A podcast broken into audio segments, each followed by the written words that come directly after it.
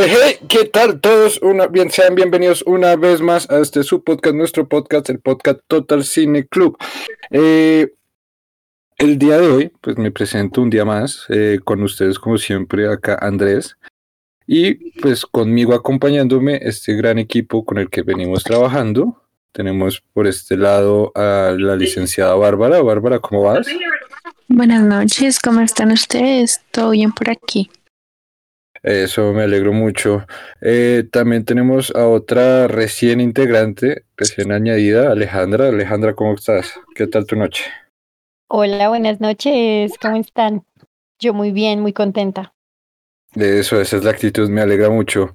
Y por acá tenemos a unos pequeños grandes rockstars que la han roto recientemente. Que si no se han enterado es porque viven debajo de una piedra. Tenemos a unos invitadazos eh, de una banda que quiero que presenten, pero por este, pero pues nada, presentar acá, Xavier, Federico, ¿cómo están? ¿Qué tal la vida del rockstar? No, con esa, con esa presentación ya me la creí yo también, Andrés. Así que voy a dejar el podcast y me voy, a- me voy a ir a vivir a, a Miami. en un podcast. Sí. No, muy contento. Estoy contento porque alcancé a ver la película primero Eso. y uy, siento que va a ser una película que va a dar demasiado de qué hablar. O sea, este va a estar interesante. Listo, no, pues ya lo veremos, ya lo veremos. Y Federico, tú, el otro rockstar, ¿cómo estás? Bien, bien, por acá viviendo de lujos y excesos. No, no, no, no, no. No, en realidad viviendo de... mm, eh, De pan y agua. no, pues en un bienestar aparente. eh, sin mucho tampoco aquí que resaltar. Simplemente estoy bien y, ya. Eres Eh, austero, sí. Sí, me, me gusta más, de Como hecho, un Rockstar. Ajá, ajá. como un buen rockstar. No, eso es de lo importante. Eh, pues nada, ya que estamos todos, pues comentarles a la gente que nos esté escuchando, el día de hoy la película fue traída por mí. También pongo películas de vez en cuando. Y de la película que vamos a hablar el día de hoy es La Isla de Perros. Película dirigida por Wes Anderson, que básicamente una pequeña sinopsis que podemos encontrar en internet dice, todos los perros viven exiliados en la inmunda isla basura desde el brote de gripe canina que asoló la ciudad de Megasaki. Un grupo de duros perros alfa parece haber perdido toda esperanza cuando de repente aparece Atari, un niño que quiere recuperar a su mascota. Básicamente este es el, el- con lo que empezamos la película, ya Sí. luego hablaremos un poco más de un montón de detalles que también tiene. Eh, dentro de algunos datos curiosos que podemos encontrar, por ahí escuché, no estoy seguro, ya de pronto no es así o me confirmarán luego, quién sabe, pero por ahí escuché uno que esta era la película más larga de stop motion en duración que ha habido hasta el momento con 101 minutos de duración. Si no estoy mal, este no es el primer trabajo en stop motion. eh, también mencionar que no es el primer trabajo de stop motion de Wes Anderson. También está otra película que me parece increíble, que es la de. Eh, ¿Cómo es la vuelta? De Mr. Señor Fox. Fox, fantástico, sí. El fantástico señor zorro. Es Fantastic Mr. Fox, que también es increíble. Eh, y pues nada, ¿qué más comentarles? Así cositas de la producción, por ejemplo, tuvieron, o sea, se hicieron, para todo el rodaje, se hicieron mil, mil muñequitos, por decirlo de alguna manera, mil artes, artesanías, Modelos. esculpidas, modelos esculpidos, 500 de perros y 500 de, de humanos, eh, y todos en distintos, en distintas escalas, ¿no?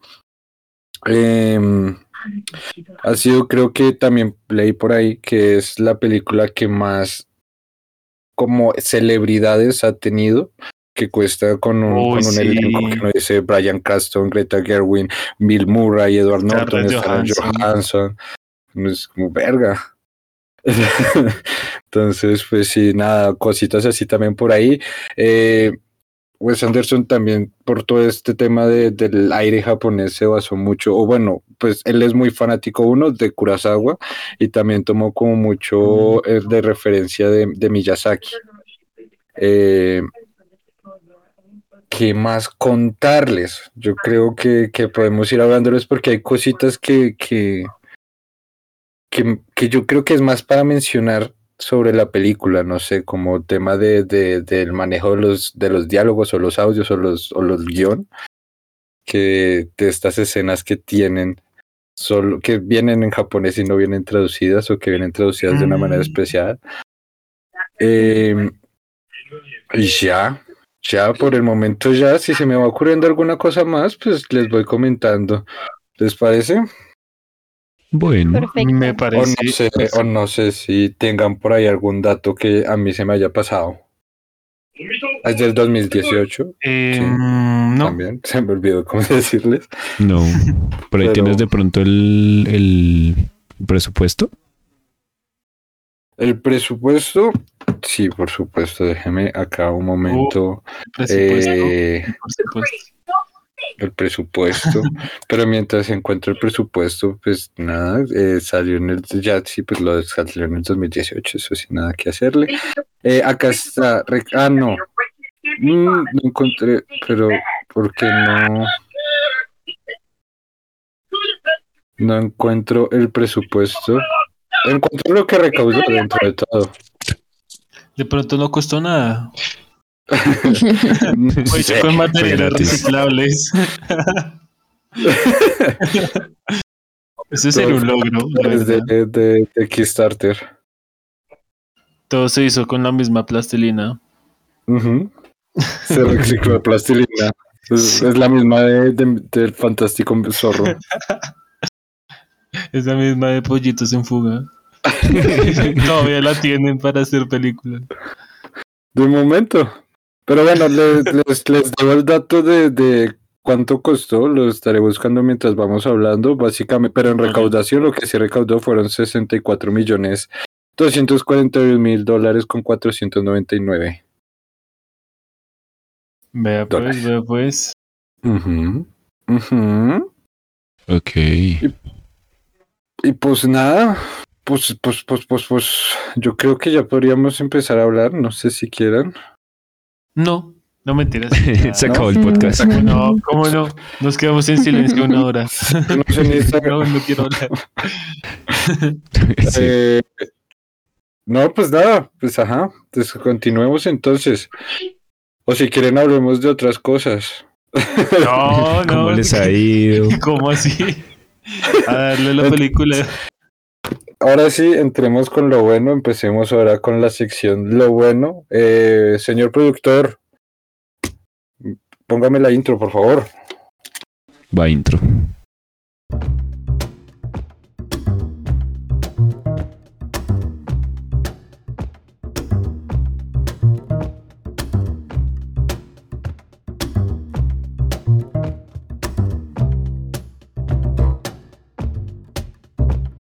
Ahora sí, con lo bueno.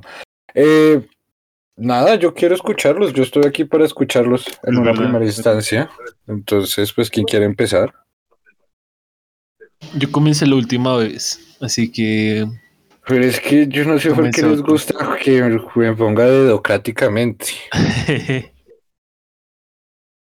Bueno, a ver, al azar. A ver, Bárbara, coméntanos.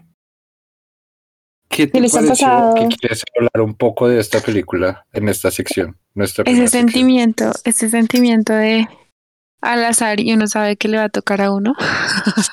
Toda mi vida Pues, académica. sufrimos. el fijo me toca a mí. Ah. Sí, venga. Eh, Pero mesa bueno, muy, muy al azar que mi instinto me dijo, vas a ser tú. Pues, ¿qué les digo? Esta película me parece muy bella y resulta curioso porque yo la vi creo que en el 2018 también, que salió. Tengo un recuerdo muy interesante en la universidad, viéndola con amigos en un plan como súper bonito, como, como todos reunidos con Maispira y sentados en las sillas de un salón viendo la película, pero como que es muy borroso. Entonces recordaba que esa película, recuerdo que me gusta mucho el, el director, que es Wes Anderson, que la estética de sus películas siempre resalta. Y apenas vi como que esta la película que como, uff, se me desbloqueó el tiempo súper fuerte. Y volverla a ver fue como, como una charla conmigo misma, como, "Hmm", como poniéndome en contexto y luego recordando como, ah, esto va a pasar, ah, esto no, esto no pasa, "Hmm, ya llegó el niño, eh, las personalidades de los perros. Entonces, de una forma muy subjetiva también fue una experiencia muy bonita volverla a ver. Además que, bueno, como que confesiones. Yo no soy mucho de repetir películas. Hay películas que me pueden encantar y, hace- y, y solamente recuerdo que me encantaron, pero no las volví a ver nunca. Eh, entonces fue interesante como esa dinámica. Eh, creo que, bueno, aparte de esa, esa historia propia, me gusta mucho como el concepto de como de la fidelidad, o bueno, como de la relación que hay Mm. entre los perritos con los humanos. Y lo me gusta mucho que expongan cómo somos de horribles los humanos. Pero al mismo tiempo como esa, esa, esa, mm, no sé, reacción que tienen como la, la banda de perritos cuando llega el niño, como de ayudar, de trabajar con él, de estar en compañía. E incluso el perrito que es como vagabundo y, y mm, rebelde, va va entendiendo la dinámica que es con el humano. Me gusta mucho como la barrera del lenguaje que termina no siendo una barrera, porque aquí de una u otra forma nos dan un, o sea, ese entendimiento del lenguaje de los perros. Al comienzo es como los ladridos los ponemos con subtítulos en inglés. El resto no. El resto no, ustedes verán que entienden. Es bonito, ¿no? Como como nos cambian la perspectiva, nos ponen del otro lado. Me gusta mucho también las conversaciones entre los perros, o sea, son súper concretas y son bastante formales. Eh, me gusta la dinámica que tienen, que es, pues, pues, digamos que muy humana, pero prefiero que sean perros. y me gusta bueno, esto es bastante del propio director, ¿no? Es como es poder dividir la película y que siempre tenga un hilo conductor que es fluido. Mi escena favorita fue cuando el niño como que narra un haiku y habla como de las de los cerezos que florecen y se marchitan y se les caen todas las las hojitas rosaditas y queda un tapete rosado. Eh, Mm. me gustaría escucharles. Yo sé que me van a recordar muchas cosas, pero aquí hice como esa reunión de, de mi propio recuerdo de ver esta película y, y gustarme y, y de nuevamente encontrarme con ella y adivinarla. Ah, por supuesto, me gusta que Spot y Chief fueran de la misma camada y la lealtad que surge en Chief, como más que lealtad, como el amor con, el, con, con Atari. Eh, y me encanta el detalle de la nariz, o sea, como que es la nariz negra y la nariz rosada en los perritos lo que les diferencia. Sí, la Bueno, verdad es que sí, Bárbara, muchísimas gracias. Eh, no sé, ¿alguien más quiere comentar sobre lo que dijo Bárbara? Si quieren ya empezar a comentar las escenas, o sea, acuérdense, cositas acá. Si quieren hacer intervenciones. Por Pues no ejemplo, sé, digamos, dale. yo, yo la vez pasada no pude estar, lastimosamente, pero una de las razones por las que hoy estoy tan feliz es porque esta película yo me la vi ayer y la verdad quedé supremamente fascinada. La película me pareció espectacular.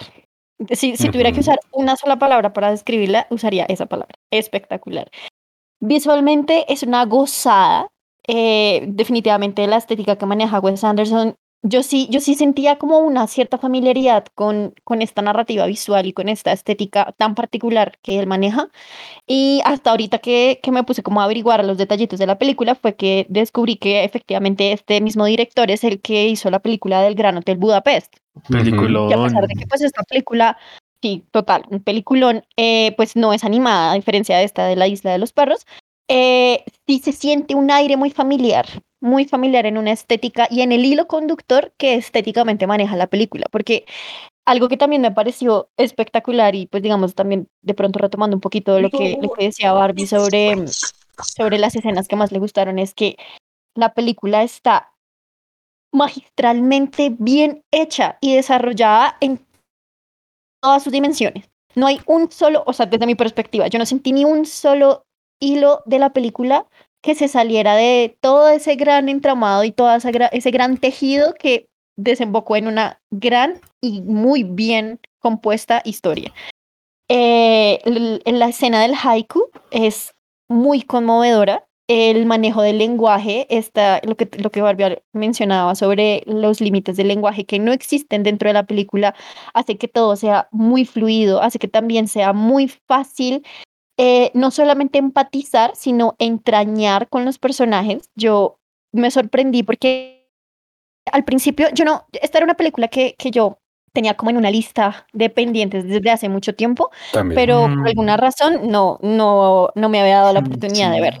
también. Eh, no averigüé mucho de la película antes de verla eh, y tuve el, el ligero atrevimiento de hacer una pequeña suposición en el momento en el que empezó la película, que fue que cuando empezaron con esta descripción em, mitológica sobre de dónde venía como esa, esa guerra ancestral entre un clan que es pro perros y otro clan que es anti perros y pro gatos, etcétera, etcétera, yo dije como, "Hmm", tuve un ligero y muy fugaz pensamiento, un poco pesado que se, se tendió a ir por la idea de pensar que la película iba a ser un clásico trillado de perros gatos. Ah.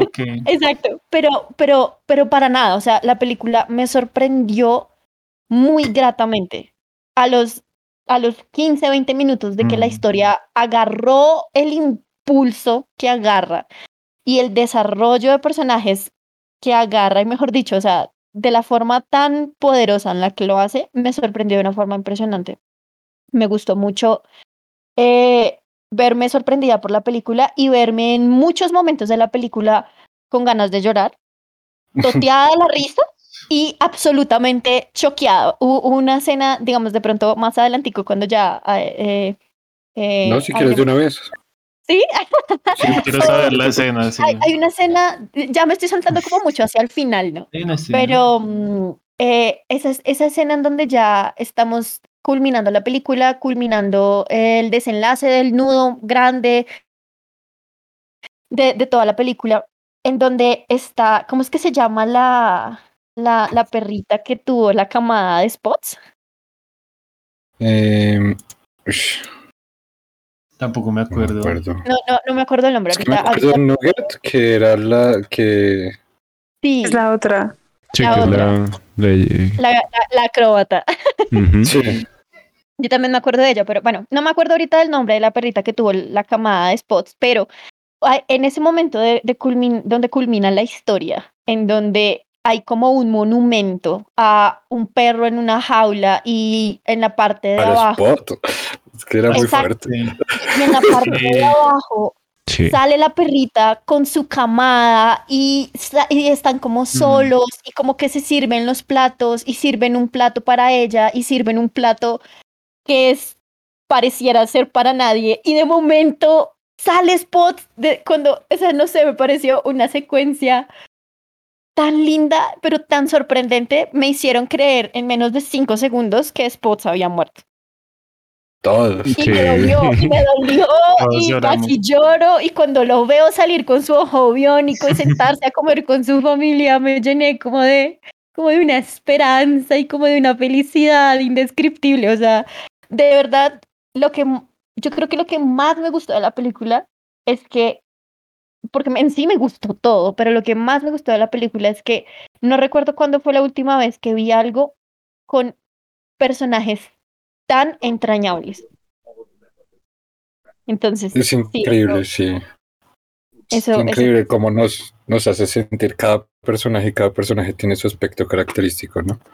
Eh, sí, total. Y es impresionante cómo, cómo la película tiene como un plot central grande bien desarrollado, que es muy claro y muy fluido, pero alrededor de ese plot se desarrollan un montón de otras pequeñas historias que al mismo tiempo no son tan pequeñas y que van complementando el plot central de una forma tan increíble. En serio, yo, yo visualmente, yo, yo sé que yo a veces tiendo a ser una persona muy gestual y es difícil de expresar en palabras lo que estoy expresando con mis manos y no me pueden ver, pero, pero yo lo siento visualmente como, como un tejido así tipo ADN, muy lindo, precioso, danzante y muy bien ejecutado. Es muy armónico y es increíble el lenguaje visual que maneja este director. Pero yo Sí. creo que pasando un poco, eh, escuchar también a Federico y a Xavier. Xavier, Federico, ¿alguno quiere, ¿qué quieren comentar? a ver, Señor, señor. pues. Eh, bueno, está bien. Voy a comentar. Lo primero, digamos, lo de, lo de Wes Anderson fue muy interesante porque yo me enteré que la película era de Wes Anderson cuando la terminé. Sí, me pasó lo mismo. Durante toda la película no tenía ni idea y sin embargo, cuando lo comentaba con Federico, que inclusive... No es cierto, yo te conté mentiras. No, no, no, me no pusiste me- atención. No, No me dijiste no que era Wes pusiste- Anderson, me dijiste Sí, yo- es uno de mis favoritos. Yo Uy, te la dije, traición. Revise y No. verás. Pero bueno, eh, espera un momento. Calma, Cuando acabé la favor.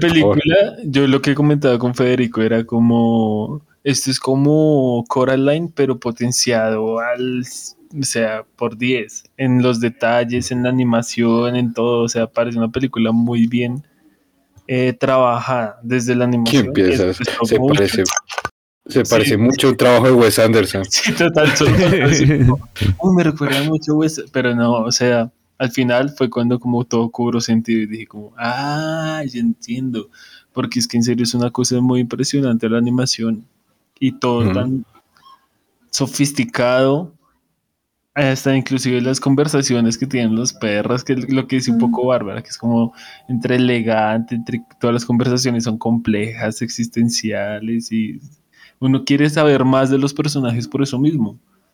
Sí. Por eso son también, yo siento que eso también los hace entrañables. Uno, eso, y dos, tiempo, la voz. ah, sí.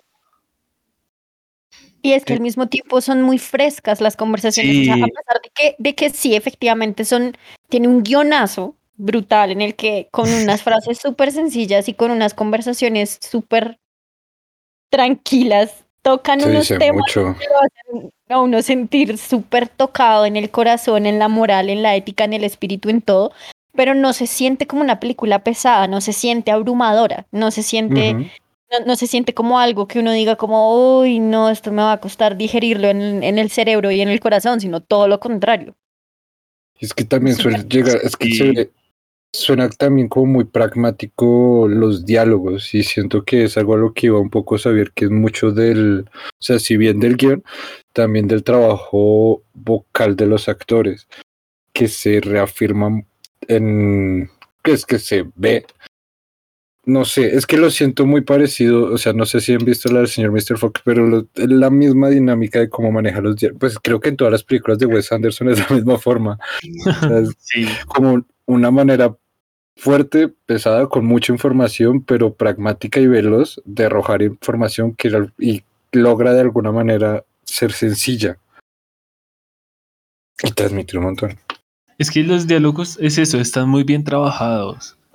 Sí, es eso. Y aparte, lo que les digo, es que el elenco que tienen, Sí, eso en justamente a cuestión de, de trabajo de voz, Brian Cranston, eh, Edward Norton, eh, Scarlett Johansson, son personas que con la voz expresan muy bien y, y es algo que utilizan mucho inclusive como recurso en sus actuaciones. Entonces Sí. aquí es como, wow, o sea, le hicieron, se quedó muy hecho. Que son muy versátiles también. Sí. hemos visto, por ejemplo, Brian Cranston no es el mismo trabajo vocal en Malcolm el del medio a Breaking Bad. Total, es súper diferente. No, eso me gustó sí. mucho. ¿Saben qué otra cosa? Una, eh, una de las cosas que mencionó Alejandra, y es eso, yo tampoco quería como que al final ay, los gatos eran malos. y, eh, sí, porque era como súper obvio, ¿no? Me gustó más esa idea del gobernante dictatorial medio... es que siempre que ponen un dictador que segrega un- a un grupo de personas, siempre alguien le interpreta como holocausto, ¿no? Como, "Ah, es una sátira del holocausto y tal. Pero un poco ese sí tiene, pues obviamente ese, como ese mensaje político, ¿no? A través de ese modelo dictatorial de, de segregar a un grupo y, y ser simpatizante de los gatos, pues. Sí, y no, Ah, y total, sí. Que, El que radicalismos. una de las cosas que a mí más me, me sorprendió también fue eso, fue darme cuenta al final que la película no solamente era sobre el plot central de, bueno, sí, los perros que son deportados a la isla de basura, sino que es una película que nos toca temas de corrupción, eh, Sí. totalitarismo, em, esta pelea entre la ciencia y la política, eh, la moral, el, exacto. Sí. eh, eso, o sea, Los todos los contrastes, Teorías conspirativas. teorías de sí. conspiración, censura a la prensa, eh, manipulación de masas, mejor dicho. Mm, O toda sea, esa propaganda antiperro, sí. uno, uno, uno Que es no, increíble. Yo, yo no, no creí que fuera posible esto de, eh, no sé, se, han escuchado ese dicho que dice que el que mucho abarca poco aprieta. Yo Ujú. siento que en esta película abarcaron mucho y apretaron todo, o sea, a pesar de que, que fueron muchas, muchos subtemas los que se Todo lo tocaron. golpearon. Exacto, y que, y Todo que bien. uno no, no siente que, es, que, ay, sí, lo mencionaron así como muy superficialmente o que, se, o que algo No. se haya sentido que quedó en el aire, no, para nada. O sea, todo lo que tocaron, lo tocaron al a la profundidad exacta y necesaria para que la película se sintiera como un viaje redondo. Sí, y no Sí. solo eso creería yo, sino también el la argumentación, porque digamos todo esto de lo que estamos mencionando es la- lo que solidifica la historia, o sea, al final. No Mm, es acá un- sencillamente otro argumento, los perros son malos y punto, sino el por qué todas estas dinámicas sociales han creado que los perros sean malos y estén bajo esta situación y se esté luchando en esta situación. Es lo que me parece. Pero los también. perros nunca son malos. Es o sea, que esa es la los cuestión, perros siempre están... Se les dicen que son malos. Es a lo que voy. Pero, pero, o sea, es increíble también ver, siento cómo retratan tan bonita la nobleza de estos bellos animales. Son muy nobles. que eh, a pesar como de todas las situaciones que los ponen y cómo los enfrentan incluso entre ellos mismos, siempre están en- com- compartiendo entre ellos, defendiéndose entre ellos como buscando por sí mismos. Otra escena, de hecho, que me parece muy linda es cuando llegan a donde están los supuestos caníbales, cuando salvan a Spot. Y me encanta porque allá todos son chismes, ¿no? Que hay una como, ¿tú de dónde sacas tantos chismes? No, pues me los cuentan, yo mis escucho. favoritos. Eso Sí. es genial porque siempre es como, yo escuché, esto dijeron de acá, entonces uno, uno se ve identificado con los perros, pues, pues, obviamente les ponen toda la personalidad, pero es chévere porque tú tomas el team perro, no eres humano, eres perro. Em, y entonces llega ya y cuentan la historia como solamente fue una vez y teníamos que sobrevivir y como aúlla como en, en sentimiento, me pareció súper tierno y realmente Pienso que solamente ese fragmento recoge tanto de no asumir en la vida, como no asumir y esperar a conocer, que esa parte a mí me pareció bien bonita. ¿Saben a mí también que me gustó muchísimo? Ahora que lo recuerdo, la película inicia narrada con la voz de este perro Mm. que... Júpiter. De Júpiter, exacto.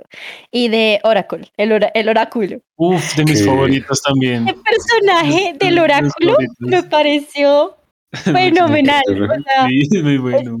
eh, eh, de una u otra forma, eh, eh, es, eh, siento que trataron de dar como esta perspectiva de que en el momento en el que todos los perros fueron deportados a esta isla, se empezó a formar un- un- un- una especie de sociedad primitiva entre ellos, entre los cuales se generaron no solamente estos pequeños clanes o pequeñas jaurías, como la de pues este grupito inicial con el que se desarrolla toda la historia respecto a Atari, sino también al, al papel de, por ejemplo, el, la Júpiter, que es como el viejo perro sabio al que van eh, a buscar en busca de consejo, en busca de... de De conocimiento, de sabiduría, de información. Exacto. Y que este perro tenga de compañía a este pequeño pug. Es una, es, es una o un pug, es una, ¿cierto? Una pug. No, sí, de hecho la voz Bueno, es la no de Tilda, la de Tilda Swin- Swinton, Swin- Swin- Sí. Que esta perrita sea el oráculo porque es la única que entiende la televisión. Me Esa pareció me parece excelente. Ese, ese momento es muy gracioso, güey. No, fabuloso, absolutamente No, fabuloso. Ese guiño a la comunicación, Mm. a, a ver el futuro. No, ella solamente entiende el pronóstico del clima. Sí. Ellos entienden la televisión. no es que el futuro. Es increíble. Muy buenos Eh, personajes esta película, güey. No, y es eso la otro, otra cosa que me parece positiva y que podríamos hablar un poco más adelante, que dentro de todo la película está cargada de mucho humor, o sea, tiene mucha comedia. Mm. Pero antes de que pongamos a hablar, también quiero escuchar a Federico, que no lo hemos escuchado en toda la noche. Eso es verdad. Pues bueno, yo estaba aquí como mm, anotando y teniendo en cuenta cosas que pues mencionaban para como para hacer eh, mi participación más, más fructífera.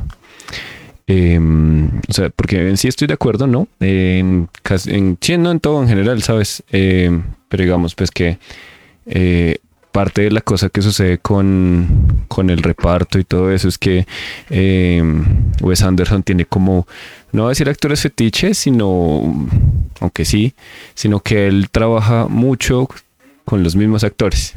Digamos, Bill Murray ha estado en todas, menos en su primer película. Eh, Owen Wilson estuvo en casi todas, menos en esta y otra por ahí. Eh, Tilda Swinton ha estado en varias, como en el Hotel Budapest. De hecho, gran parte del o sea, de los actores como elenco, sí. principales han estado pues del Hotel Budapest y acá. Em, de pronto pues hay un par que no. Pero pues es eso, Sí, entonces es como que como que este, esta cuestión de que, de que los, los personajes estén como tan bien trabajados actualmente, también va en que supondría yo, ¿no? Pues que si estos actores trabajan tanto con, con, con Wes, pues ya se conocen, ya saben cómo funciona, ya tienen como el conocimiento para desarrollar correctamente eh, pues un papel en general. ¿no? Entonces ya sea de voz o de lo que sea, porque pues hay un montón de gente, o sea, fuera de que, digamos, yo amo eh, profundamente la voz de, de, mm, de Scarlett, em, es, es, es eso, es como que pues, ya se sabe cómo trabaja toda esta gente, entonces es como, wow, aunque Scarlett no está en la lista de los, de los, de los actores y actrices que trabajan con él. Sí, por eso Mm. es la, la- es la primer debut que hace con, él, con Wes Anderson. Hmm. El- la animación, brutal. O sea, eh, en respuesta a lo de Coraline, yo dije eh, a saber, yo dije como es como pollitos en fuga, pero por 10 millones. O sea, Sí, Obviamente. Fue, ese fue el comentario tal cual, sí. sí, porque pues obviamente es una cosa totalmente distinta. Sí, es Sí, una película bastante larga. O sea, en el, en el, en el, o sea, mejor dicho, el mérito de que sea toda stop motion, wow, es muy, muy loco. Aparte Wow. que tienen una cosa muy increíble y es que, digamos, eso es un recurso que se utiliza mucho en el anime o en la animación en general, ¿no? Que es utilizar escenas quietas y simplemente animar pequeñas cosas eh, o utilizar simplemente escenas quietas en donde esté pasando algo en un punto central de la pantalla y el resto está quieto. Aquí no, aquí no sé si recuerdan todas estas escenas de cuando daban noticias eh, que pues es- mostraban a la gente, pero pues la gente estaba quieta en el bar, pero no sé, se, rascaba la cara o se movía lentamente o como que siempre había como pequeñas cosas que pues le dan mucha vida a todo lo que iba pasando, incluso pues estas escenas tan estáticas. Que es Mm, increíble el nivel de detalle que también maneja. Por ejemplo, Exacto. me acuerdo que hasta las pulgas en ocasiones se les veía a los perros moviéndose Sí. mientras ellos estaban ahí hablando. Una locura. Es muy, muy bien manejado. Me encanta eh, cómo hacían el agua y cómo hacían eh, todos los, eh, como las texturas, ¿sabes? O sea, el agua, el humo, eh, materiales, Sí. partículas, cualquier cosa que, que pasara, el viento en general, era como... El, el man Sí, exhalaba y salía como hilitos y es como, wow, esto Mm. es muy, entre comillas, sencillo, pero wow.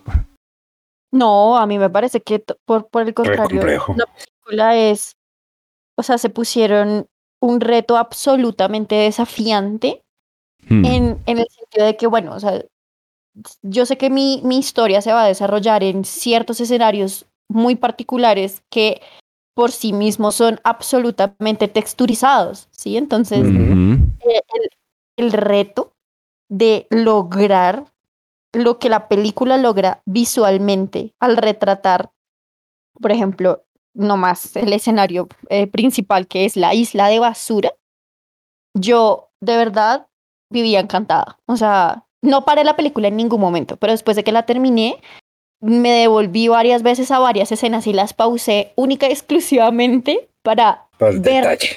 para ver la escena, para ver, exacto, para ver el detalle, para decir, no hay, y para poder decir a ciencia cierta y darme cuenta con toda la seguridad de que no hay un solo pedazo de material que no esté puesto en donde debe estar. Eso me pareció increíble, porque, digamos, por- ahorita que mencionaban la película esta de Coraline La Puerta Secreta, esa película, a pesar de ser una película también de un- una de mis favoritas de, y una muy buena película de stop motion, Sí. siento que esa película se queda muchos pasos por detrás respecto a esta en cuestiones Ujú. de textura. Uf, pero sí, hartísimo. O Sí. sea, es, es brutal. Es brutal. Textura, profundidad, escenarios, la amplitud del mismo Detalles. escenario, todo con un detalle. ¿Cuánto se habrán demorado en hacerla? Dos años sin pégale, creo dos años y medio. Es que es, es larguísimo. Por ejemplo, esta escena de, de, de la escena de sushi, que es como una de las escenas más sí. icónicas de la película, por lo majestual que es toda esta preparación, todo lo perfecto, el detalle, cada esto. Y es una escena de 40 segundos. Solo 40 segundos de, de- de rodaje se demoraron 32 días. Hmm. Y Dios eso mío. caro. o sea, esta película Mm. yo creo que costó bastante. No, tuvo que haber costado un chingo, o Un sea, chingo. pero pero sin duda alguna, pero sí, o sea, la muy bien gastado, hijo de madre. sí, porque no, y es que es eso, o sea, sí, todo el detalle que maneja, las profundidades, los escenarios, la construcción de los de los personajes, uno queda realmente muy maravillado, pero bueno, eh, También que, que me gusta mucho, aunque siento que es algo que se ve y que trabajan y explotan mucho más como en la primera mitad de la película, y es el manejo de cámara dividida. ujú, ¿Sí se acuerdan cuando Atari se estrella en la isla? sí, Y cuando no solamente la parte en la que está en la reparación de su avión y tratando como de otra vez salir, sino cuando llega este escuadrón de rescate, de rescate slash secuestro, sí, se divide la pantalla en varios momentos en dos para tener distintas perspectivas de la misma escena. Esa parte, ese detalle me pareció increíble, me gustó muchísimo porque porque hace, hace mucho más completa la inmersión en lo que está pasando. sí, sí, no, de cámara también me gustó mucho. Es que uno queda, uno queda hipno- hipnotizado, o sea, es imposible no estar amarrado, pendiente a todo lo que está pasando, porque aparte nos están dando toda la información, ¿no? Eh, Ujú. No sé, es que me quedé un poco sin palabras porque estaba pensando también, ah, pues comentarles, ¿no? O sea, acá ningún perro tiene, es antropomorfo, o sea, no tiene ningún gesto de ser no, humano no. y eso creo que está claro. Entonces imagínense que para poder lograr eso, pues evidentemente tienen que hacer eh, el estudio visual de, pues, de, de- de motion, sí, de, de movimiento de, de los caninos. Entonces es tener a los perros, analizar cómo esto, escanear muy cada cada, cada cámara. Sí, no, o sea, yo me imagino que un making of de esta película debe ser también Muy una cosa bestial. ¿Saben, ¿Saben qué otra cosa me gusta hablando ya en general de la película? Ujú. En cuanto al ritmo y la narrativa, y un poco también lo que ustedes han mencionado, cómo mezcla de una forma increíble el humor y los momentos tristes. Porque yo creo Sí. que esos son mis momentos favoritos, los de humor, que yo creo que hay momentos en los que en serio suceden cosas que son muy graciosas, y es como muy difícil que uno no, por lo menos, sonría. Y los momentos tristes, uy, son un, o sea, son una puñalada, son bastante pesados, muy conmovedores, diría, es la palabra. Por ejemplo, ejemplo, es, es que yo, yo siento que hay dos escenas que son mis favoritas. Dale. Y son las dos escenas en las que el, el perro como que se le salió una lagrimita. O sea, se me hizo tan... ¡Ah! La primera, obviamente, cuando retratan la relación de Atari con, con su perro, ¿cómo, cómo era que se llama? Con Spots, que es como ese momento tan, tan conmovedor, tan emotivo de tú eres el único perro que me entiende y yo soy el, único humano que te entiende. Y es como podemos hablar y se le salió la lágrima al perro. Es como, ¡ay, Dios! Es muy Y fuerte. que le esté susurrando aparte, ¿no? O sea, como para que no lo escuchen, algo muy privado. Y la otra es cuando justamente Atari le da de comer a, a Chief, Que lo baña, lo peina, que es, uy, ese momento que le da de comer y Chief dice como ahora esta es mi comida favorita, algo así, y le salió otra lágrima. Dije, no, güey". Sí. Así lloro. sí, es Yo muy, también. ay, es, no, ese, ese Ah. momento, Dios. O sea, estos momentos para mí son pues, mis favoritos, la verdad. Uy, es que sí tiene muchas escenas, o sea, tanto desde, como lo tú mismo lo mencionas, desde escenas cómicas a, como- a conmovedoras, como las que estás mencionando. Porque estaba pensando, por ejemplo, escenas cómicas que a mí me parecían, estaba acordándome de, pues no solo las que hemos mencionado de Oráculo, por ejemplo, sino cuando van en este carrito que se divide. Y pues Ah, sí. y que que se terminan entrando. "Ok, ¿qué fue lo que pasó? Como, ¿Qué? Momento. Sí, ¿cómo llegaron ahí? Y toda esta relación que es como tenemos acá una jerarquía horizontal, acá nadie Ah, se sí. vamos a votar. Muy civilizados los perros, güey.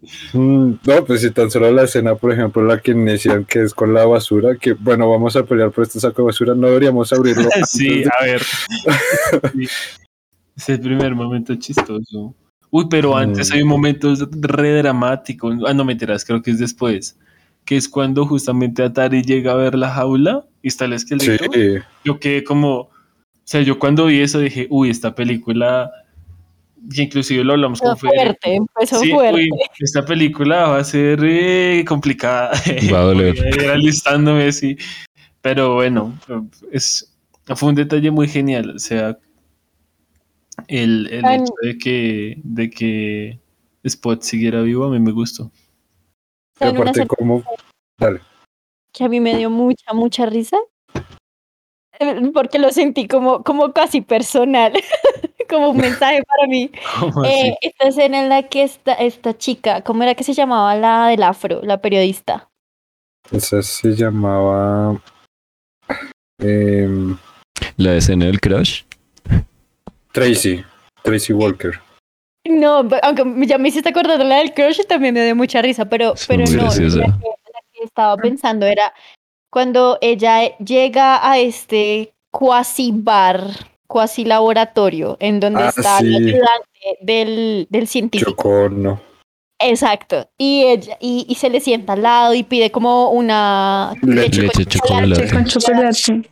Así con toda la seriedad del asunto y se sienta y le muestra el portafolio a la, a la científica y la científica está ahí como echada, derrotada por la vida, llorando. Y ella le, en un momento como que se frustra y la agarra por las solapas y le dice, compórtate que tú eres una científica. y, y como que la hace poner los pies sobre la tierra y ganar otra vez esa valentía para actuar. Me pareció fantástico, me pareció fenomenal la forma en la que la sacude y, y le dice como, hey, hey, o sea, a ver, tú eres aquí la científica, tienes que sacar el pecho adelante por la misión de tu, de tu compadre, de tu, de tu líder que ya no está, que tú sabes que eso no fue un suicidio. Me pareció de verdad un llamado a la acción, o sea, me, me- me llenó hasta a mí, me llenó de valentía y de ganas como de salir a luchar. Es que es increíble ese personaje. Yo creo que al ser, y creo que es ese como auxilio que tiene al ser extranjera y que sea también la que única que personaje hay en ese país, Japón, que habla Ah. inglés, también mucho para comunicar, no solo eso, sino emocionalmente, también bajo este cliché de que los japoneses no son muy de mostrar sus emociones o de expresarse Sí. públicamente. En cambio, este así va, corre y diga y salte y grite y hable. Eh, cosa curiosa que quería mencionar, acabo de ver y resulta que pues la asistente que se llama Yoko Ono, ¿no? Sí está interpretada por Yoko Ono. Qué gran casualidad. Ok. No creo que sea tanta casualidad, pero sí me pareció interesante el guiño. No es tan gran, mejor dicho. Sí. Sí, Es solo pequeña casualidad, es casualidad. Sí. Necesidades del guion. Sí. No, yo que- que sí. Yo no le veo ahí la casualidad, o sea, es lo más de aposta del mundo mundial, ¿no? Sí. ¡Wow! ¡Qué casualidad! Esto que acabamos de hacer, casual, o sea. Ni lo grande ni lo ellos no se casual. dieron cuenta, se dieron cuenta hasta después de terminar la película. Como, oigan, miren, el personaje de Yoko se llama igual. Todos confundidos. Sí. Pero bueno. ¿Saben Eh, qué me llama La cosa atención? más intencionada del mundo. Voy a empezar a decirle así a las ¡Uy, qué casualidad! Qué casualidad. Oye, Tenía toda la intención de que pasara. y, ¡Qué casualidad que sí lo hice pasar! A mí me Sí, gusta. tienen razón, tienen razón. Sí. A, a mí me gusta mucho el título de la película. No sé si es un juego de palabras o es que yo me lo estoy inventando. ¿Isla de perros? El Isle, Isle of Dogs, ¿no? Como el I love dogs, ¿no? ¿O será que ya estoy muy... No, sí, yo creo que sí. Sí. Nah, yo creo que está refumado, ¿sabes? No, sí, sí, sí. A mí se me suena, a mí se me suena. Cierto, sí, sí suena, sí suena. I love dogs. I love dogs. No, no creo. O sea, es literalmente Isla de los Perros. Sí, sí. Pero, Pero no en la ser- traducción. Sí, Lo pronuncias. En inglés. No, y en inglés también. también es Sí, pero como suena, I love, I love dogs, ¿no? Sí suena, ¿cómo van a decir que no? Yo creo que sí No. suena. Sí, sí Yo suena. apoyo la teoría. Sí suena, igual Vamos sí creo que está un poquito fumado. Pero sí suena. Fumado. Eh, Ay, a mí me gusta. el Pronuncian así como lo está pronunciando claramente. Pero bueno. Eh, yo, yo quería terminar. Conspirativas de, de, de, de Xavier. Podríamos continuar. Dale, Federico. Sí, eh, no, pues eh, ya lo otro era mm, en referencia a, a, lo, a lo que lo que habían dicho, ya no me acuerdo quién lo dijo, eh, que, que, que pues eh, la película abarca bastante. Mm, justamente esta frase de, de, de, de- ¿cómo era? De con mucho abarca poco aprieta es Sí. yo pensaba que, o cuando lo mencionaron, pensé como que, que es justamente lo opuesto a, a esa frase, ¿sabes? O Yo sea, estaba pensando lo mismo. o sea, es como que el, la, la película abarca una cosa, que es como la historia que está contando y la abarca muy puntualmente, jamás se sale de eso. Pero para eh, como, como abarcar esa cosa, tiene que apretar muchas cosas, ¿sabes? O sea, es como totalmente lo opuesto. Porque, porque todo lo que pasa, pues tiene que contar, o sea, tiene que contarse con todos estos datos adicionales. Entonces no es como que intención, o sea, mejor dicho, de una forma muy natural, eh, termina exponiendo un punto y toda la complejidad de ese punto y de toda la complejidad de, pues de la de la historia eh, que pues aunque en, en principio no se puede contar de una forma un poco más eh, sencilla toda esta profundidad que le da con todos estos temas y conceptos y cosas que va metiendo eh, siguen siendo algo muy puntual.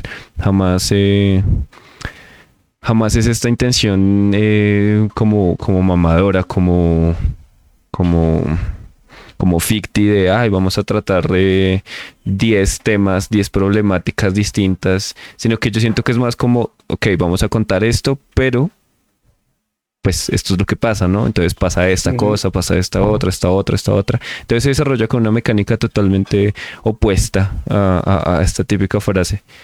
Y, y ya, pues era Eso como... estaba pensando. De hecho, me quitaste las palabras de la boca, que era lo que llegué a comentar, pero de pronto no me hice expresar muy bien, que era como el sentido argumental que tienen todas las situaciones detrás. O sea, no, no es sencillamente el por qué los, o sea, lancemos a los perros a la isla de la basura y ya, sino se explica el porqué de todo y cómo hay una situación mucho más profunda detrás, con un montón de matices y, eh, increíbles e impresionantes.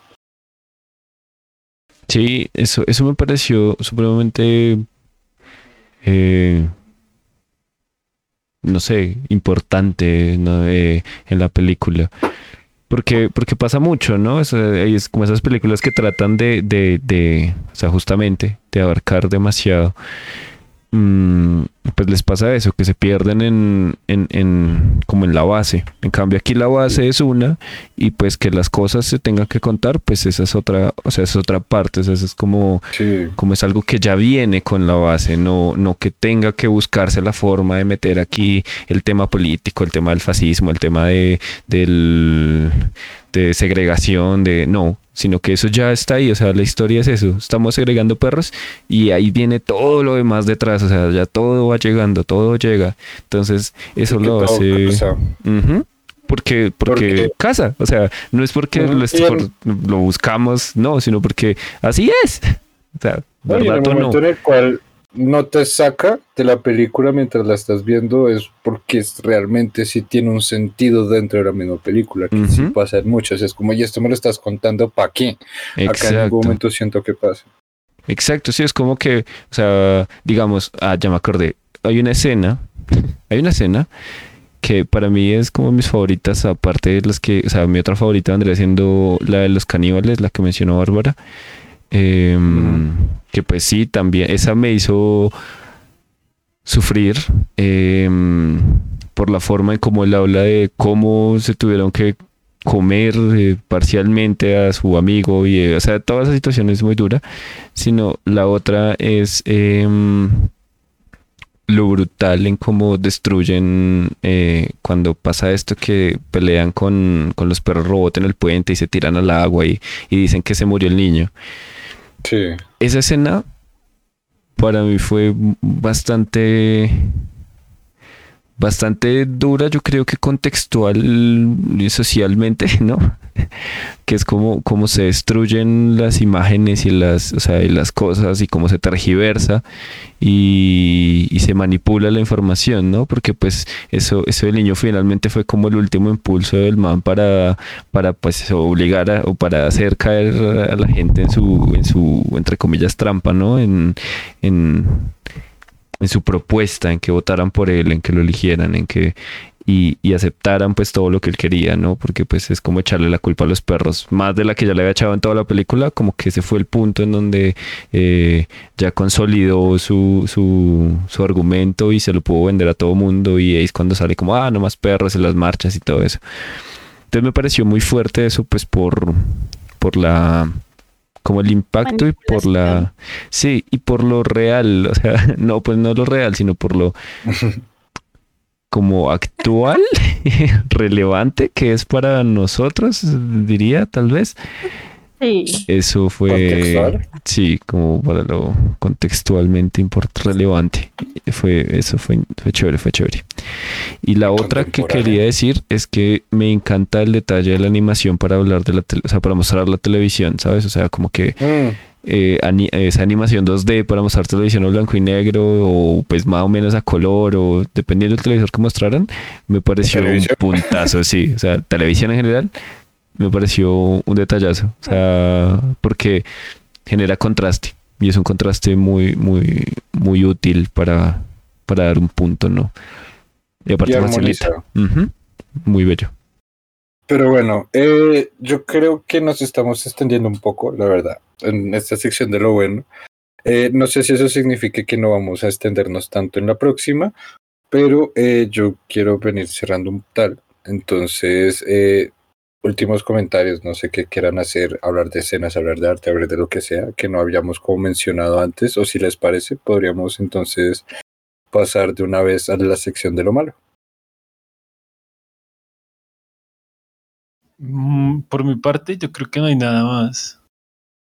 Sí, no, yo creo que podríamos quedarnos mucho tiempo más Sí. escena por escena, pero para hacerlo más corto, Y eso Digamos. que ni mencionamos la música, por ejemplo. Y es un Sí. soundtrack dentro de todo muy trabajado. Muy bonito, Pero- sí. Sí, increíble. Pero bueno, eh, ya lo acabamos de mencionar, eso fue importante mencionarlo. Entonces, sale una película llena de mucho detalle, bella visualmente, hermosa visualmente, musicalmente, narrativamente. Entonces, eh, Federico, eh, colabórame con la cortinilla y pasemos a nuestra próxima sección.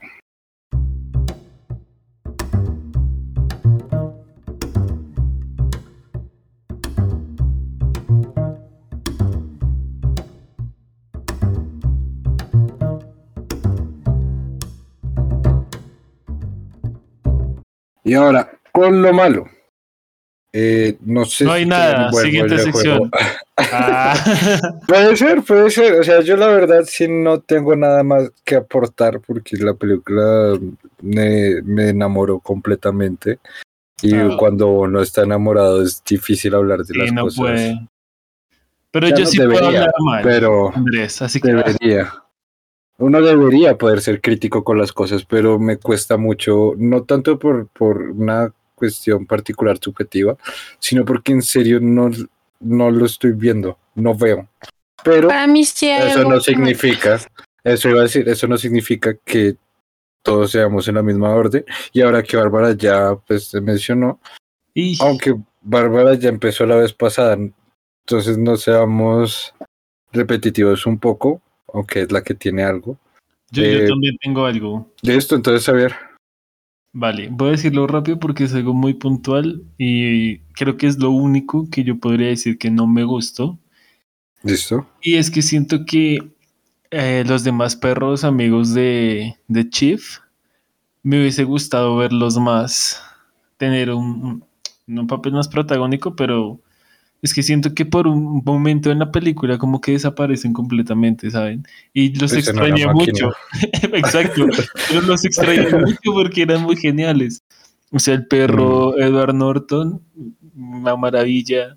El perro que siempre llegaba con rumores. O sea, todos eran muy geniales. Siento que inclusive pueden hacer una película solo de ellos, eh, una aventura y sería genial.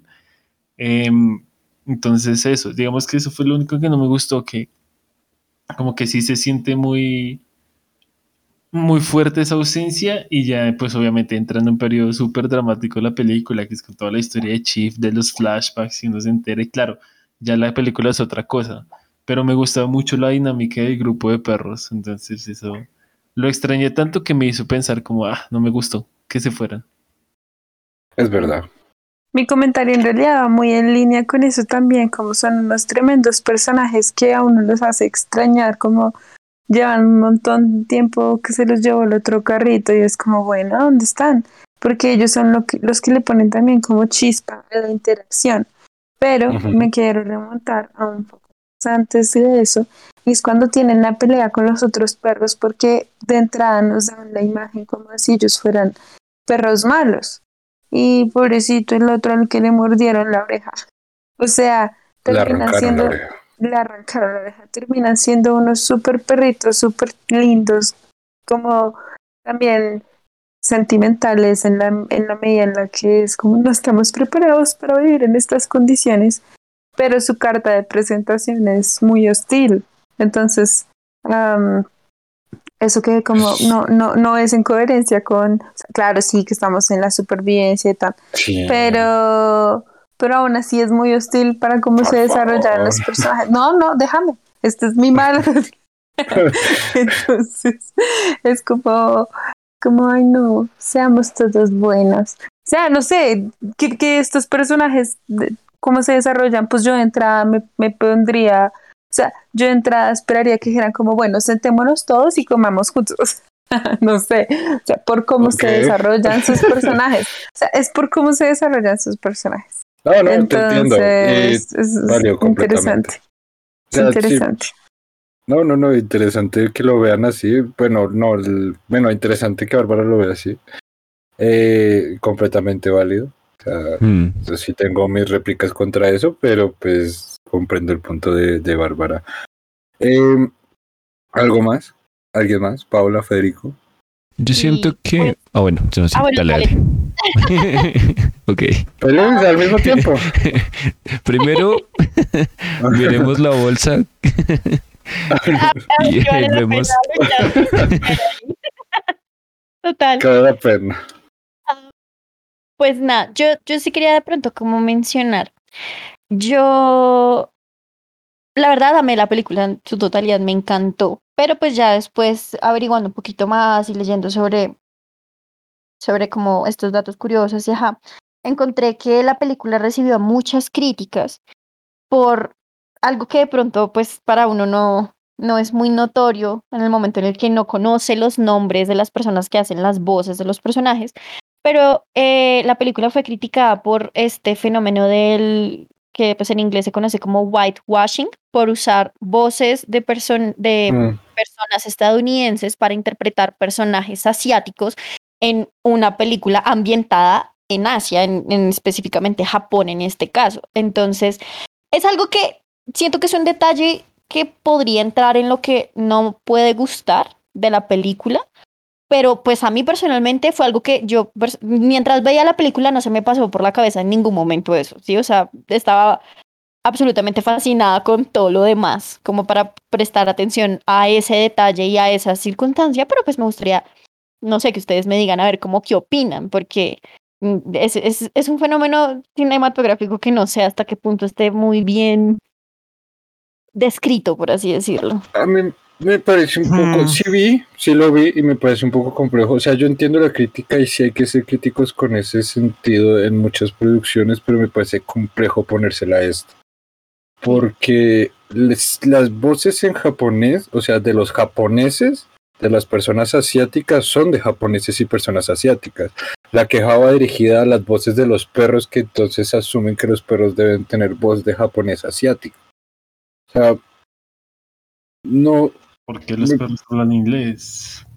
Sí, o Yo sea, siento- es como si son perros que están en Japón, entonces deberían ser perros japoneses, pero entonces es ponerle una raza a los perros que ya de por sí el ser humano per se juega con las razas de los animales, entonces cada animal tiene su propia raza, entonces la crítica no debería ser que todos deberían hablar japonés, sino que entonces cada perro debería hablar en el idioma del que se supone que es. Es que eso, eso no tiene debería sentido. hablar- Bueno, humanos, humanos, sí, claro, humanos para poder ver la película toca que aprendan a hablar perro. Hablar perro, sí. Es o que- sea, Sí, es- es- yo creo que sí. ¿Qué críticas es esa? Por eso, yo lo que sí vi, también una crítica también que va muy de la mano con lo que estaba mencionando Paula, era del tema de la apropiación cultural. Con los ¿Y japoneses. en teoría- sí. Y como en teoría los japoneses no Con los estaban bien perros, quién sabe. representados por la visión de Wes Anderson, que él como hombre blanco estadounidense, si es estadounidense, no sé. No. Sí, claro. Sí, bueno, como Wes Anderson como hombre blanco estadounidense, eh, a lo mejor no lo representó tan bien, pero yo siento que entonces en ese orden de ideas tocaría es ver de dónde vienen las críticas, porque claro, yo puedo criticar a Wes Anderson por no hacer una película con por de Asia y no ser asiático, yo como colombiano blanco clase media, o sea, Sí, e, es complicado, la verdad. Es, Es que sí. que, es muy. Es que no porque sé, muy tenía que hacerla en. Japón. Yo, yo creo saber por qué tenía que hacerla en Japón. ¿Sabes? O sea, es, Para es que. fetichizar la cultura. Ah, No, no, no. Lo que, lo yo- que pasa. Él vota en sus entrevistas es como yo, quería hacer una película sobre Japón de lo que sea. Ok. Es que, Japón y quería hacer Japón y algo en Japón y, y ya. es que siento que aquí hay un valor eh, argumental muy similar a lo que pasa con Lost in Translation. ¿Sabes? O sea, es como eh, la vaina de somos, somos dos personas gringas que, que pues están en un lugar distinto del mundo. En este caso pues están en Japón, eh, en Lost in Translation. eh, Que pero pudo haber sido cualquier otro país que no hablara inglés. En este caso, siento que la cuestión de que los perros hablen inglés y los japoneses, pues japonés, ¿sabes? Es porque es como queremos que o sea, la película es gringa, queremos que se entienda que los perros hablan otro idioma y, que re- y queremos que haya una barrera del idioma con los humanos. Pues qué mejor barrera Sí. que justamente eso, buscar otro idioma y que los perros pues lo- los podamos ver nosotros. Y por eso no hay subtítulos de japonés, ¿sabes? En cambio, todo lo demás sí tiene subtítulos. Sí. No, y de hecho, por ejemplo, yo estaba viendo.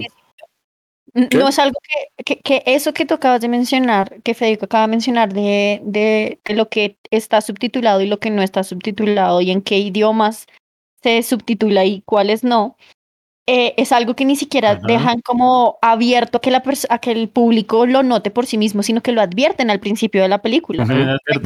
Grandísimo que dice, sí. que- que, dice cómo va a ser la dinámica de lenguaje y de idioma dentro de la película. Entonces, por eso a mí también se me hizo algo extraño. O sea, eh, es algo que traigo aquí como hasta, hasta, ex- ah, ah, me trabé, a esta sección de, de, de lo malo, pero más como para poner la discusión sobre la mesa, que mm, más que que a mí realmente me haya parecido algo malo, porque yo sí tengo la misma percepción que ustedes respecto a la película en ese sentido. Sí. Y es que Japón, siento que pasa con todos los problemas. O sea, ¿sabes? porque en un Con... país ficticio, jabón. Jabón. Jabón. Creo que eso sería peor. No, porque no, no habría japoneses, o sea. Es solo una cultura muy parecida. No. Eso. De pronto, pero de pronto el problema que tiene Wes Anderson en la película también, o sea, estaba mirando y es em, que es, se estereotipa de pronto de cierta forma a los japoneses. Por lo menos, bueno, es que el dictador pues es dictador y tal, pero, mm, Pero es que igual tampoco es que no sea un dictador, es un político. O sea, sí.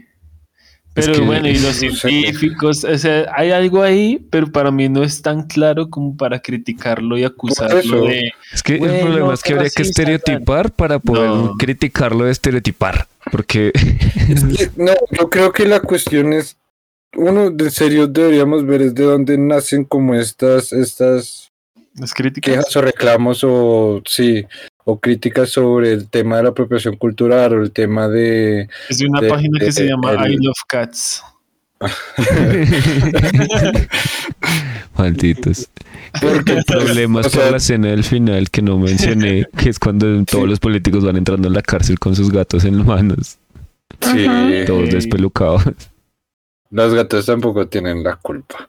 Eh, pero que em, yo qué iba a decir, o sea, no, yo sí siento que en ese caso sí es importante ver de dónde nace, porque de pronto uno, vuelvo, insisto, desde mi posición, yo como hombre blanco, heterosexual, clase media, colombiano, latinoamericano, a lo mejor no estoy viendo algo que sea ofensivo para un japonés, propio de la cultura japonesa, que, que, que esté mal, pero también puede ser un- una, una, una cuestión visual, una ceguez vis- vis- cultural, una ceguez cultural que yo tenga por no tener esa cercanía. Entonces, toca, siento que es un, es un asunto que habría que explorar un poco más a profundidad y más con lo que a qué se refieren con ese tema, porque si es un tema de las voces, sí me parece un poco, no sé, extraño el comentario, porque Sí. es como, es- los actores de voz de los japoneses eran japoneses. Yoko Ono es una de ellos, por ejemplo. O sea, no sé, o sea, si la queja es porque los perros no hablan japonés, pues, me parece Curioso, Extraño. cuando menos. Curioso, cuando menos. Pero bueno, eh, no sé si tenga algo más que comentar. Sí, yo, una última cosita que me Dale. hicieron recordar. No es como tal, vuelvo y digo, o sea, yo me voy a parar re duro por mi argumento de que esta película me encantó. Sí, Pero claro. algo que, que de pronto me no, no diría que me quedó faltando, pero que me hubiera parecido chévere es que no sé, siento que el arco de, entre comillas, redención o el arco de, entre comillas, villano del alcalde fue muy corto. Mm, No sé si la, no sé si de pronto era precisamente porque querían mostrar que él en el fondo no era tan malo, pero sí me hubiera gustado verlo de pronto ser un poco más malo al final. O que al menos esa escena de transición entre eh, esa cúspide de, de sus decretos súper autoritarios y, y de segregación con los perros eh, fuera un poco más largo ah, antes de pasar a este momento de no, tienen razón, no es justo ni con los humanos ni con los perros. Mm, Toma mi riñón. pensado. es que es eso, y eso es- es- tienes un punto ahí que sí me parece interesante explorarlo, que es toda esta cuestión de... La película tiene una progresión hermosa. Por ejemplo, una progresión que está ahí sutilmente plantada es la del hacker, que me Sí. pareció Sí, maravillosa uff. para dar ese plot twist al final. Magistral. Y no, y desde el inicio, o sea, desde el mero inicio nos la están poniendo y nos la están poniendo, nos la están poniendo detallitos así para darnos ese plot twist final. Entonces me pareció magistral y todo tiene un desarrollo y todo va creciendo, vamos profundizando, vamos avanzando. O sea, este viaje que hacen lo vamos conociendo cada vez más y nos va generando más impacto. Pero sí es verdad que ese punto de, bueno, pues me leyó un haiku, ahora soy bueno, pues no sé. Sí, o- y recuerdo el tema de la, de la leyenda del niño samurái, entonces, ah, ok. Pero sí, sí se vuelve un poco como, ok, este sí, de la nada ya ahora cambió y se arrepiente. Mm, Sí, no sé. porque, porque él precisamente carga con el apellido de la dinastía que ancestralmente fue antiperros. Sí, como que no sé, me hubiera Sí. gustado ver eh, de pronto un poco más de fuerza en su maldad. Sí, sí, sí Puede se puede decir de alguna forma.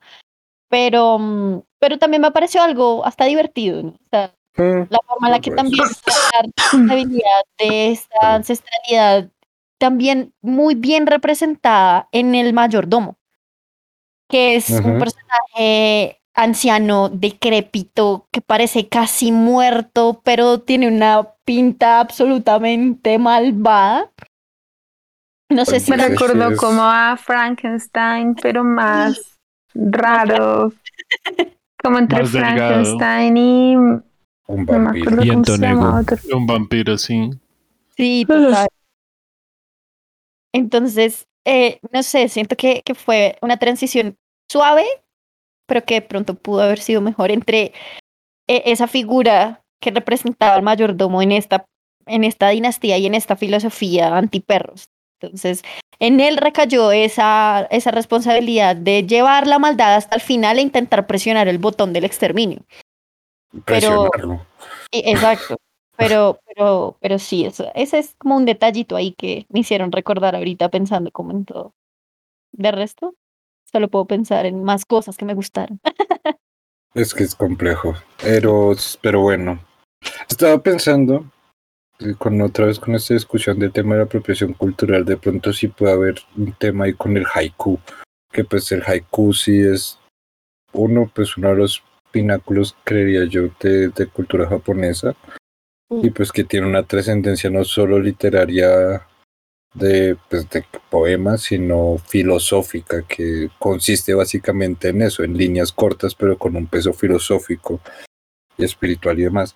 Fuerte, no sé si de pronto también puede ir por ahí, pero bueno, eso nos llevaría a un podcast muchísimo más largo. No sé si tengan algo más que comentar, algo que quieran agregar en esta sección, o Yo, ir cerrando. la verdad es que no. No. Yo concluiría pues que muchas de las como cosas que, que se mencionaron aquí como negativas tal vez tienen eh, creo que todas en realidad creo que recaen como en la misma situación no en que o son necesarias o son argumentalmente necesarias sabes o sea como que la escena de los perros al comienzo es como para mostrar ese esa cuestión Salvaje, salvaje y supremamente animales, crítica no y que es crítica no porque es como como la vaina de claro, podrían compartir, pero pues es que no alcanza para compartir. O sea, Sí, o sea, es como eso por un lado. Sí, y, y pues eso eso pues por ahí, digamos, y la otra la de la de la dificultad que hay con los personajes cuando están tan bien dise- diseñados es que pasa lo que pues le pasa a saber, o sea, Se que, que es como se extraña y uno quiere ver más, pero pues es que no son los protagonistas, ¿no? O sea, justo para ese momento es como que necesitan quitarlos porque toca darle protagonismo como este desarrollo de, de este perro que pues es, es, es el, El perro callejero que el no perro estar callejero y entonces se da como todo este arco de cambio. O sea, siento que con todo, porque así pues pasa con las otras cosas, ¿no? Con lo de eh, que sea justamente en Japón, con que o sea, sí, es como por esas laditas. Obviamente pues no sé, Ujú. pues sí, siempre se le puede criticar y pues sí se, se puede decir Sí. como pues es si no, no, no gusta, no gusta, sí, sí, no, no podemos hacer nada.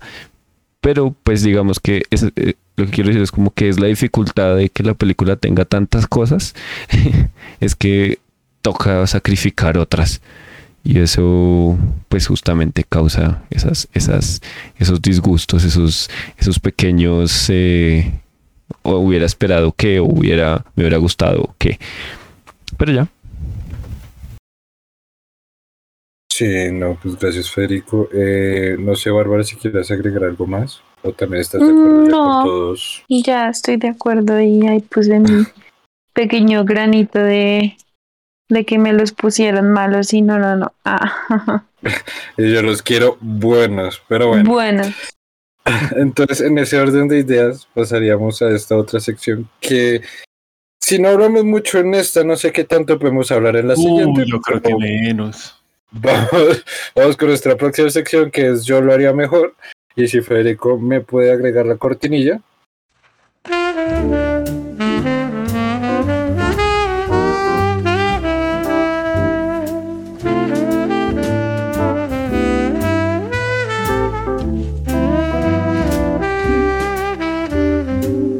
Listo, entonces empezamos.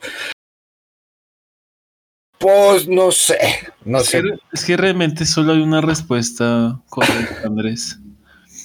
Y es el final eh, debía ser los perros tratando de escapar de la isla por el agua. Nadando. nadando, exacto. Ok. Y entonces ven que ya están llegando a la tierra y dice, lo veo, lo veo. Y ahí se acaba la película. Y entendemos que en realidad, en realidad estaban alucinando y se ahogan. Fin de la película. Ay, Más no. porque perros de, de, de experimentos, ¿no? Sí. esa película me traumatizó. Yo creo que en parte por eso estaba esperando Yo- a que pasara algo turbio. Por eso no puedo ver perros animados porque ya pienso, no, no, pobre Qué gran película. Sí. No, sé, no, esa no la grabamos. Eso hubiera sido No, esta no la grabamos. Eh, Qué eso es- Bárbara no la vio, eso no fue un pit de a una película que se llama Black Dogs. ¿Sí es así? Black Dog, sí. Sí. Uy, Sí, no, sí. muy fuerte esa película. que es muy, muy pesada, es, pero es muy bella, o sea, es muy, muy pesada por las situaciones que suceden entre... pues, vamos a hacer acá un paréntesis pequeño de esta película, Slugs, y ahora vamos a hablar un poco de esto, solo para que Bárbara y Alejandra pues se animen a verlas, eh, obviamente con su respectivo corazoncito bien puesto. Uy, es que Es esto básicamente la historia de dos perros que se escapan de un laboratorio de experimentación animal y pues se vuelven entre comillas perros salvajes, pero en búsqueda de su libertad. No es que hagan cosas malas en principio, no las hacen hasta donde yo me acuerdo, No. pero acarrean un montón de situaciones que los van arrinconando y pues, o sea, pasan un sinfín de cosas que al final de cuentas, como termina, uno queda que esto es un llamado a la libertad y las formas de libertad que existen. Es muy Mm. bella, es muy bonita, es una película animada, eh, pesada, pero es muy poética. Cierro Sí. burbuja. ah. Eh, entonces, O mejor que sean agentes secretos, ¿no? Esa idea. Sí, No, se enfrentan contra gatos. Exacto. Qué gran película. Yo, Y, perfe- y aquí hay una vieja loca que quiere hacer abrigos con los perros. ok. yo, yo tengo una idea eh, que es un poco controversial y ya que hiciste la aclaración de, de, de, de los Plague Dogs, eh, esa película, hay, una, hay un diálogo de esa película donde se menciona una isla de perros, ¿sabes? O sea, el supuesto paraíso que querían encontrar.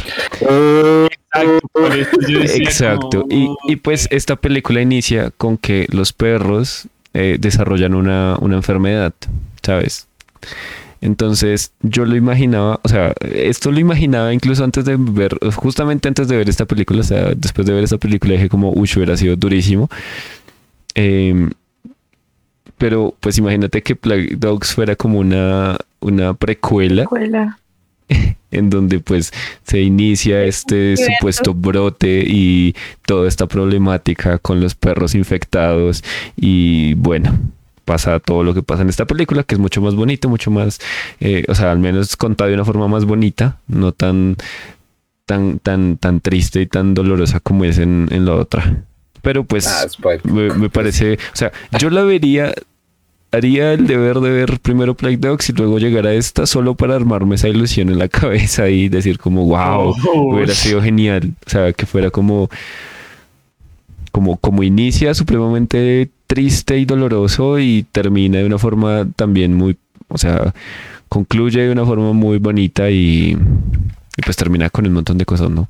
Pero bueno, eso un poco, un poco serio, un poco en broma, ahí va. Y ya. Y ya. No, es que es complejo. Ahora, o sea, ya fuera chistes, sí lo veo como complejo. No sé si alguien quiere. ah, o ¿Qué, qué, qué más comentarios hay? Paula, Bárbara. Mm, Mm, sé. mm. yo diría que, ¿qué haría mejor o qué me hubiera gustado? Un plus que hubiera tenido la película que hubiera sido chévere. Eh, ver un poco más eh, el papel y, y- y algún personaje gatuno. Porque, pues, no vimos a ningún gato hablando, ni a. Ni. Sí, o sea, no. Ni con No están humanos ahí, pero no. perros, entonces solamente son como, como el adorno de los malos, eh, por así decirlo, pero, pero pues esto no la hace una mala película, vuelvo y digo, la película es muy buena, me encantó, pero eh, sí, sí hubiera sido chévere ahora que, que al principio estabas mencionando algo sobre los gatos, al menos escuchar las voces de los gatos y qué era lo que los gatos tenían para decir sobre todo lo que estaba pasando en su nombre. Es un buen punto, hubiera sido dentro de todo interesante. Que te digo que no sé si. Y ya, eso es como todo lo que podría decir. Bárbara. Bueno, pues de repente, no sé, no sé, no sé, se me ocurre que... Se me ocurre... Uf, no, no se me ocurre. La verdad me gustó como la vi y no la, no le haría ninguna intervención. Bueno, de pronto no le arrancaría la oreja al otro perrito. Además no los volvieron a mostrar, no nada. Bueno, también me gustaría saber cómo, cuál habría sido la historia del perrito Sport, así como en una escena post oye, créditos o sí, algo así, porque como, como qué pues, pasó ahí, porque como no que de la jaula. ¿Por qué no? Sí. Pero, pero, no, porque Sería- ese es otro, Por ese es otro- cara, Eso sí, no, no se puede discutir.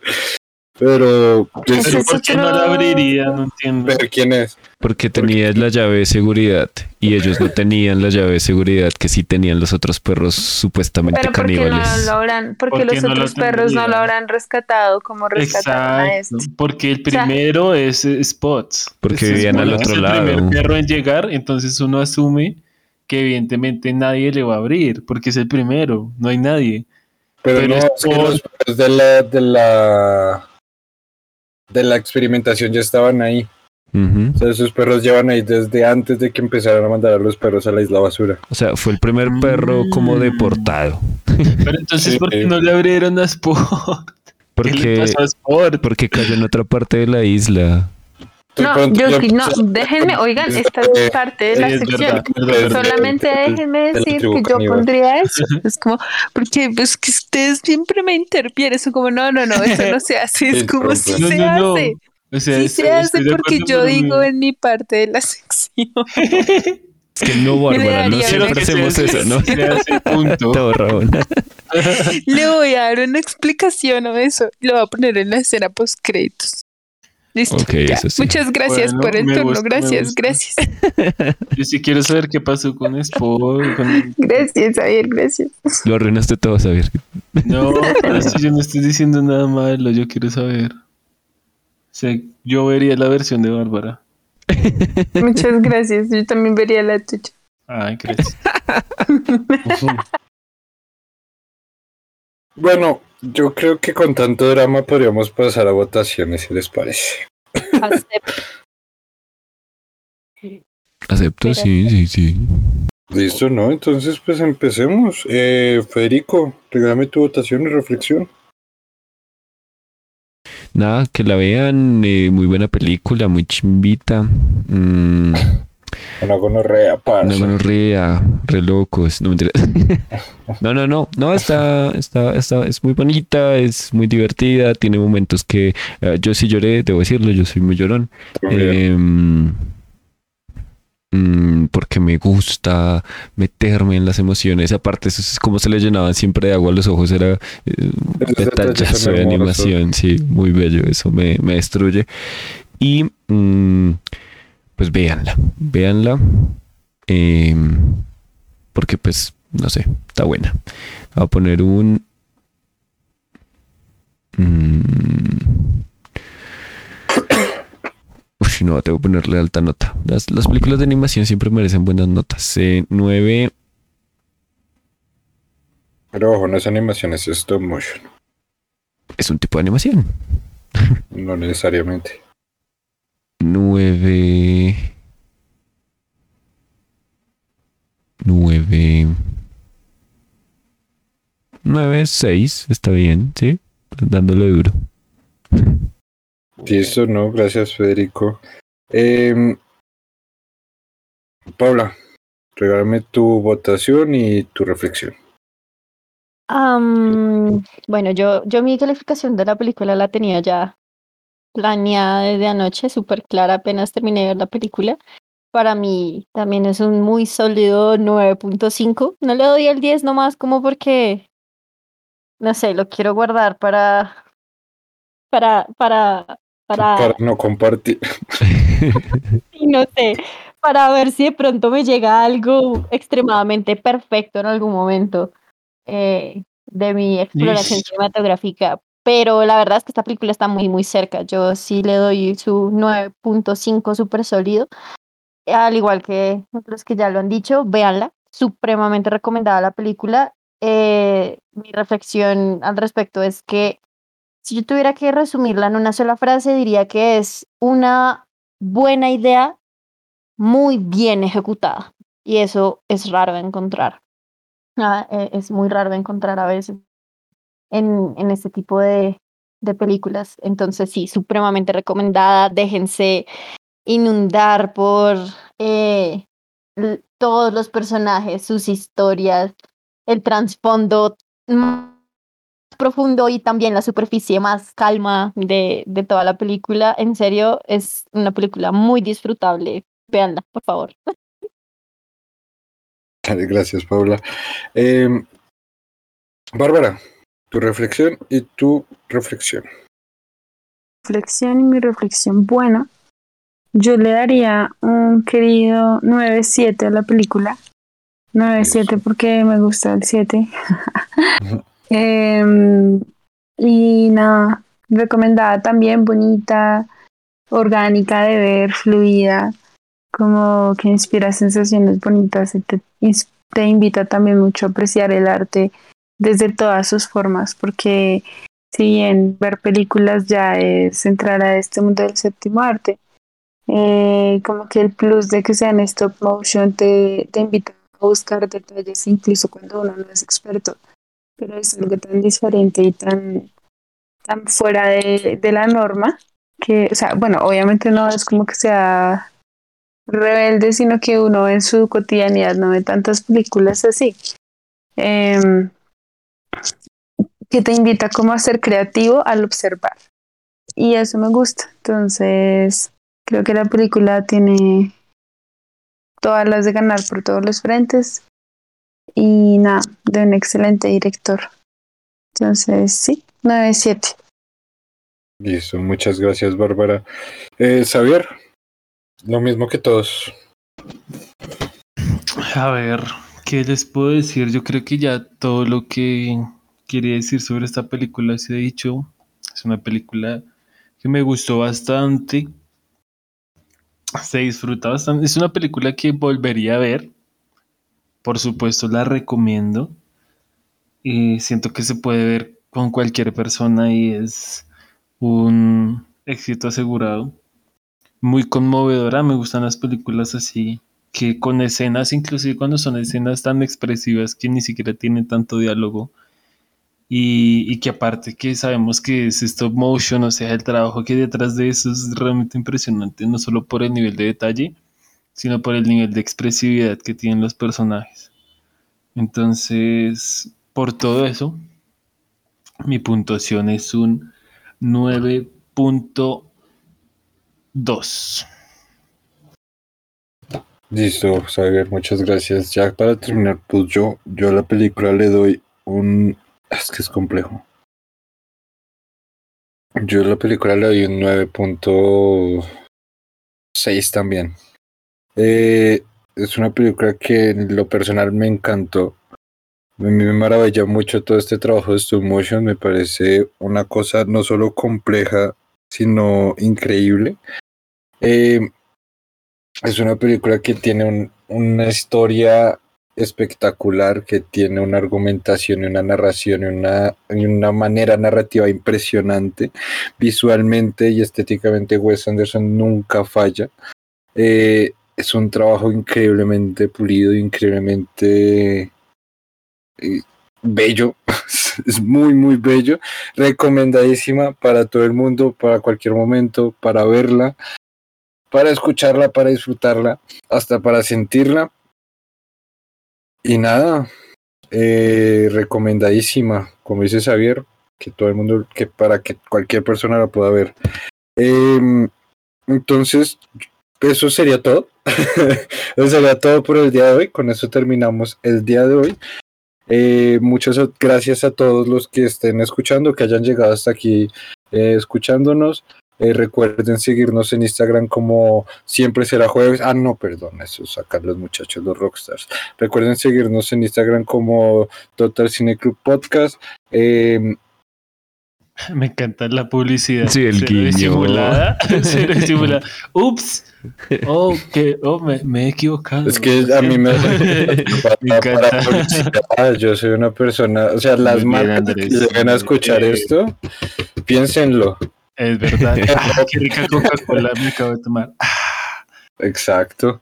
Entonces, eh, entonces, pues nada, muchas gracias a todo el mundo que nos está escuchando, muchas gracias a mis compañeros que estén aquí presentes. Y eso sería todo por el día de hoy. Nos vemos a la próxima. Despídense, gente. Adiós. Chau, chau. Chao. Oh, se cuidan. Bye. Adiós. Descansen.